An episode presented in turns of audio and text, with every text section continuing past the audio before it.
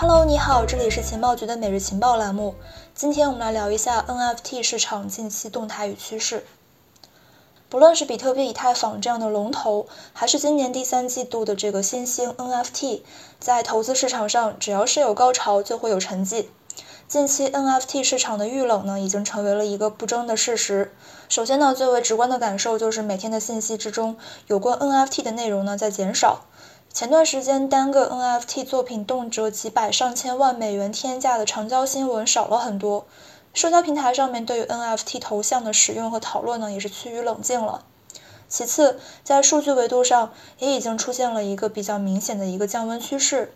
根据 OKLink 的数据显示，进入九月份以来，NFT 市场的日交易额、还有日交易数以及日均价格呢，都已经出现了大幅下跌。与上月相比，NFT 日交易额跌幅为百分之七十三，交易数呢跌幅为百分之八十五，而这个日均交易价格跌幅为百分之五十七。再去提到这个细分市场来去看几项关键的数据的变化情况。首先，我们来看 CryptoPunks，在这一轮 NFT 行情的鼎盛时刻，日均交易额一度突破了一点四二亿美元，而到了这个九月二十三号，日交易额快速下降到了七百一十万美元。跌幅达到了百分之九十五，而活跃用户数方面降幅超过百分之八十七，交易次数跌幅将近百分之九十五。相比之下，CryptoPunks 上 NFT 日均价的变化呢略显缓和，在近三个月的时间里面，不仅高峰值出现的时间要滞后一些，而且最大跌幅也要小一些。具体来看，CryptoPunks 项目最高日均价出现在九月十一号，是这个九十四万美元，而近期的最低日均价出现在九月十五号，为二十四点二万美元，跌幅为百分之七十四。再来看突然爆火的 Loot，自从八月二十七号发布上线以来，Loot 的日成交额从零到峰值仅用了不到一周的时间。在九月二号呢，便已经成功创下了六千零一十六万美元的当日最高成交额记录。然而到了九月二十三号的时候，日成交额便已经跌到了一百三十九万美元。在九月十八号当天，甚至创下了三十九点四万美元的阶段性新低。在此期间之内呢，最大跌幅达到了百分之九十九点三五。而在活跃用户数方面，跌幅接近百分之九十八，交易笔数跌幅超过百分之九十九。从这两个具有代表性的 NFT 项目中，不难发现，最近半个多月以来，NFT 市场上投资情绪呢，已经和八月份的一个火爆场面是不可同日而语了。随着市场逐步进入冷静期，投资者们也开始重新审视 NFT 资产的价值。不过，我们也发现，虽然当前 NFT 市场整体的热度呢处于这个降温的趋势之中，但是呢，一些新上线的优质项目依然是被追捧的。比如说，像是在今天的凌晨进行的《时代周刊》Time Pieces 系列的 NFT 盲盒销售活动之中，全部四千六百七十六枚 NFT 在一分钟之内即宣告售罄。数据统计结果显示，在这次的抢购活动之中呢，有二十二个支付地址的 Gas 已经超过了十 ETH，Gas 费最高是二十二点六 ETH。值得一提的是，这次销售 NFT 盲盒本身的售价呢，仅为零点一 ETH。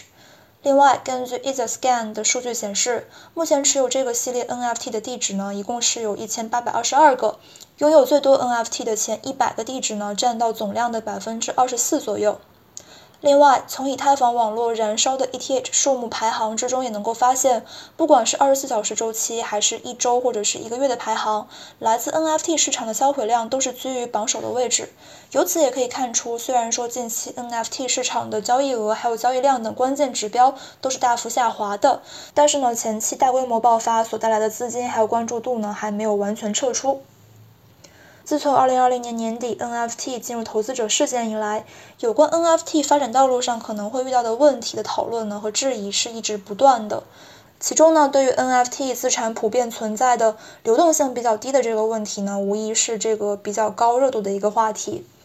而在近期的 NFT 市场整体遇冷这样一个时间点上，我们不妨再把这个问题来列出来思考：前期市场之内对于解决 NFT 资产流动性的尝试成果如何？后市又有哪些方法可以一试呢？众所周知，从本质上来说，NFT 和比特币还有 DeFi 代币等等大部分的加密资产不同，因为采用了不同的发现标准，使得 NFT 的资产天生具有独特性、唯一性以及不可分割等等的一些属性。这个呢，既是它能够与艺术品、卡牌还有收藏品等多个领域密切结合的优势，但同时呢，也成为了这个 NFT 在二级市场上进一步流通的绊脚石。需要承认的是，虽然市场上的确存在着长期收藏 NFT 资产为目的的玩家，但是呢，对其余大部分玩家来说，高买低卖赚差价才是他们的目的。而 NFT 非同质化代币的特性呢，也使得这类资产无法像比特币那样快速的被定价和交易，这也就成为了制约 NFT 市场持续活跃的一个阻碍。所以呢，这样来看，流动性比较低，也是导致这次 NFT 快速遇冷的这个原因之一。实际上，NFT 的市场参与者们也一直在探索着提高流动性的这个解决方案。比如说，在这个八月份掀起的一轮 NFT 碎片化，其中最有名的一次呢，就是由分割这个呃 f a s t Doge NFT 作品的所有权而开启的 NFT 交易热潮。f a s t Doge NFT 作品呢，是以 f a s t Doge 的照片为原型，这个照片在六月份的时候首次作为 NFT 拍卖。并由推特名为 Pass.ETH 的用户在去中心化拍卖平台 Zora 以十三枚 ETH 的价格拍卖得来。八月十九号，这名用户呢将这个所有权进行分割，并创建了代币 NFT，总量呢是一千亿份。随后，他在 SushiSwap 上面创建了一个 ETH NFT 池子，投入了二十五枚 ETH 和五十亿枚这个 NFT 作为初始流动性。这也就意味着，Fast Dodge 的初始估值呢是五百枚 ETH，当时价格约合为一百五十五点五万美元。这样便宜的价格，在当时的众多 NFT 资产高不可攀的背景之下，立刻点燃了人们的热情。市场上对于 NFT 的兴趣呢飞速蔓延，从初始的零点零零零零幺五四七美元，到八月二十二号的最高价零点零零幺二五八六二美元，NFT 在短短三天之内上涨了八十倍。在 NFT 飙升的同时呢，也意味着 Fasty Doge NFT 以一点二六亿美元的价格成为了业内最贵的 NFT。像这种类似于拆股概念的碎片化解决方案呢，虽然是有利于去降低投资者进入 NFT 市场的门槛，并且提高流动性，但是呢，也引发另外一个问题，就是 NFT 碎片化之后，在所有权、还有决策权、有效性等多方面如何进行规范？如果说不能够妥善处理的话，还有可能会给这个市场带来很多的负面影响。那么，金融化会是 NFT 的新方向吗？这其实也并不是一个新的议题，在今年五月份上线的 Uniswap V3 版本之中，不仅提出了这个集中流动性的概念，还创造性的将 DeFi 和 NFT 相融合，提出了使用 NFT 来充当 LP token，相当于 Uniswap 和 LP 之间签署的一个合约。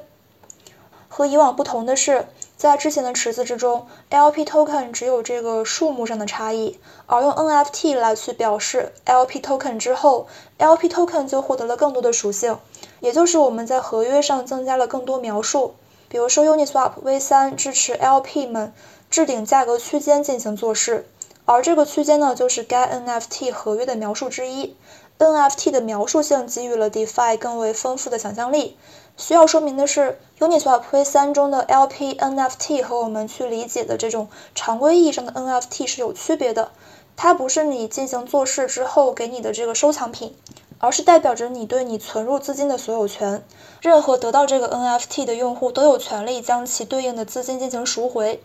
这也就意味着，如果你出售或者是转移了这个 NFT，那么你对之前存入资金的赎回权也会被一并的这个转移出去。从这个层面来看，金融化的方向似乎是一个具有可行性的这个思路。对此，数字资产研究院的副院长孟岩表示，Uniswap V3 走出了 NFT 金融化的关键一步。如果说加密资产是可以编程的钱，那么 Financial NFT 就是一个自动化的钱，聪明的钱，可以去帮助各方建立合约，促进协作。那么我们今天的节目就结束啦。你对 NFT 下一步的走向是看好还是看衰呢？欢迎讨论，下周我们再见，拜拜。